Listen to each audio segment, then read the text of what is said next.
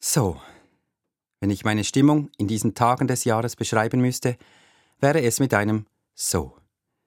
Die Feiertage und die daran anschließenden, oft noch etwas verschlafen in die Welt guckenden ersten Januartage sind vorbei, und spätestens morgen wechselt, zumindest für jene, die die vergangenen Tage noch ruhiger angehen konnten, das 2023 definitiv in den Betriebsmodus.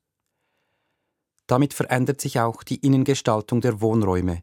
Rotes und Goldenes wird in die angeschriebenen Kisten verbannt, der Baum pünktlich an den Straßenrand gestellt und für die erhaltenen Weihnachtsgeschenke ein möglichst intuitives Plätzchen im Haushalt gesucht, damit der Alltag so richtig starten kann. So. Apropos Geschenke. Hatte es bei Ihnen Lasso-Geschenke dabei? Bevor Sie nun Lasso-Geschenk googeln, vorab der Hinweis, es ist kein offizieller Begriff. Vielmehr ist er im für mich unergründbaren Geschichtsknäuel meiner Herkunftsfamilie entstanden. Ein Lasso-Geschenk ist ein Geschenk, das dem Schenkenden mehr nützt als der Beschenkten. Das Symbol des Lassos steht dafür, dass ich vermeintlich etwas wegwerfe, aber nur, um die begehrte Beute später zu mir zu ziehen. Die offensichtlichste Version eines Lasso-Geschenks war, wenn unter uns vier Brüdern einer dem anderen das schenkte, was er sich selbst wünschte, um es anschließend dem Schenkenden ausleihen zu können. Der Unihockeystock, das Buch, das Fußballtrikot. Sowas trauen sich wohl nur pubertäre Teenager. Es gibt aber auch subtilere Versionen von Lasso-Geschenken, Geschenke, denen ein leises Ich erwarte nun etwas von dir anhaftet. Sei es in Bezug auf das Geschenk, das dieses Buch aber auch wirklich gelesen, dieses Bild aufgehängt oder diese Konfitüre genossen und gelobt werden muss. Oder einfach nur schon mit der Tatsache eines Geschenks kann das Gefühl verbunden sein, dem anderen nun einen Gefallen zu schulden, so ist an manchen Karten und Päckchen gefühlt eine kleine unsichtbare Schnur angeklebt, die das Potenzial hat, uns zu binden, zu verpflichten, uns Gegenleistungen zu überlegen. Wer hat nicht schon beim Leeren des Briefkastens gedacht, oha, eine Karte von den Müllers, hätte ich denen auch eine schreiben müssen? Während meiner Jahre in Übersee habe ich das englischsprachige Pendant zu unserer familiären Begriffskreation Lasso-Geschenk gefunden. No strings attached. Keine Fäden dran, pflegen die Amerikaner zu sagen, wenn sie betonen wollen, dass an ein Geschenk oder Angebot eben keine Erwartungen geknüpft sind. Ob's dann wirklich so ist, zeigt sich meistens erst mit der Zeit.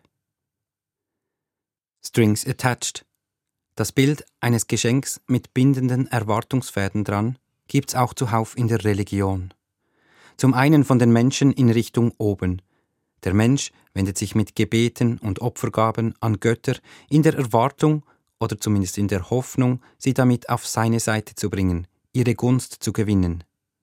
Do ut des nannten das schon die Lateiner, was so viel bedeutet wie ich gebe, damit du gibst. Damit bezeichnet den Faden am Geschenk. Ich erwarte etwas zurück, wenn ich mich schon religiös verhalte. Gott wird mich schützen, segnen, mir Erfolg schenken oder wie auch immer man sich die himmlische Belohnung für die eigene Anstrengung vorstellen will. Auch im zwischenmenschlichen Bereich finden wir dieses Tauschhandeldenken, wie ich dir, so du mir. Die Idee, dass ich mit meinem Handeln mein eigenes Schicksal bestimmen kann, nennt man in der Theologie den Tun-Ergehen-Zusammenhang. Auch in der Bibel, insbesondere im Alten Testament, finden sich Ansätze dieses Konzepts, Wer Wind sät, wird Sturm ernten. Wer anderen eine Grube gräbt, fällt selbst hinein. Sprichwörter, die alle aus der Bibel stammen und sagen, mein Verhalten wird früher oder später auf mich zurückfallen.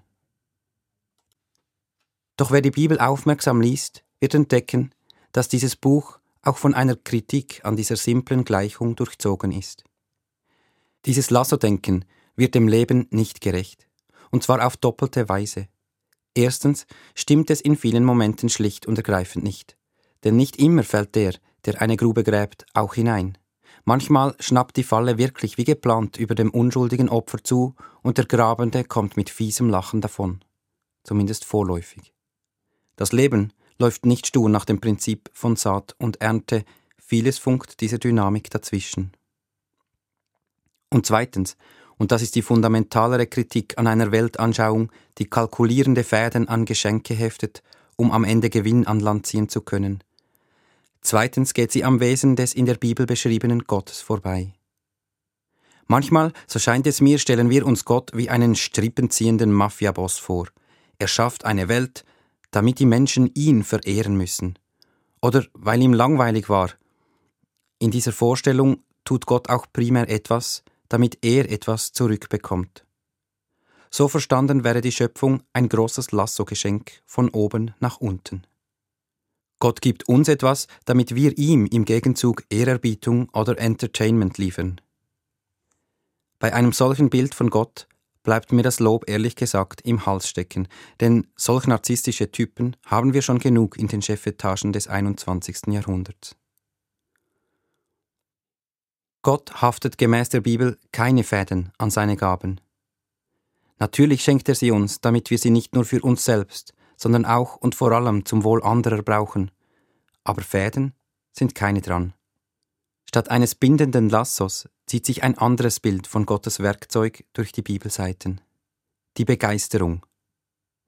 Schon ganz zu Beginn im Schöpfungsbericht schwebt der Geist Gottes über dem Chaos und beginnt seine lebensschaffende Tätigkeit. Der Geist wird der Materie und explizit dem Menschen eingehaucht. Geist und Atem sind in der Bibel der gleiche Begriff, was uns selbst wiederum zu kreativen, schöpferischen Menschen macht. Begeisterung ist es denn auch, was Menschen erfüllt, wenn sie diesem Gott begegnen. Hier drei Beispiele. Der Autor von Psalm 27 singt Nur eine Bitte habe ich an Gott, das ist mein Herzenswunsch, mein ganzes Leben lang möchte ich in seinem Haus bleiben, um dort seine Schönheit zu schauen und seine Tempel zu bewundern. Singt so ein Gebundener? Nein, so singt ein Begeisterter. Oder die Magier, traditionell drei Könige aus dem Osten, deren Erinnerungstag wir vorgestern gerade gefeiert und uns hoffentlich dabei keinen Zahn ausgebissen haben. Ihre Begeisterung wird folgendermaßen beschrieben. Als sie den Stern sahen, kam eine riesige Freude über sie. Sie gingen in das Haus und fanden das Kind mit seiner Mutter Maria. Da warfen sie sich vor ihm zu Boden und ehrten es als König. Das Bild dieser sich in den Dreck knienden edlen Herren bringt mich immer wieder zum Staunen. Das war definitiv kein kalkulierendes Networking à la Do und Des, sondern schlicht begeisterte Hingabe. Schließlich der Apostel Paulus, der enthusiastisch schreibt, Gott aber, von dem dieses Wort spricht, nämlich Jesus Christus, wirkt durch seinen Geist, und wo der Geist des Herrn ist, da ist Freiheit. Der Geist Gottes ist das Gegenteil von bindenden Fäden und Lassogeschenken, die man auswirft, um selbst Schätze zu sammeln und seine Wünsche zu erfüllen. Der Geist Gottes ist das Gegenteil eines Ich gebe, damit du gibst Tauschhandels. Der Geist Gottes ist vielmehr befreiende Begeisterung, ist atemberaubende Schönheit, die mich das Verschenken wagen lässt, weil sie mich so in ihren Bann zieht, dass ich gar nicht anders kann bzw. will, als freiwillig in den Kreislauf des Schenkens einzusteigen, ohne vorher zu kalkulieren, was für mich dabei herausspringt. Wenn morgen Montag der Alltag des neuen Jahres vollends seinen Motor anwirft und heiß laufen lässt, wünsche ich Ihnen am allermeisten, dass Sie gerade im normalen Alltag gelegentlich etwas von diesem begeisternden Gott erfahren.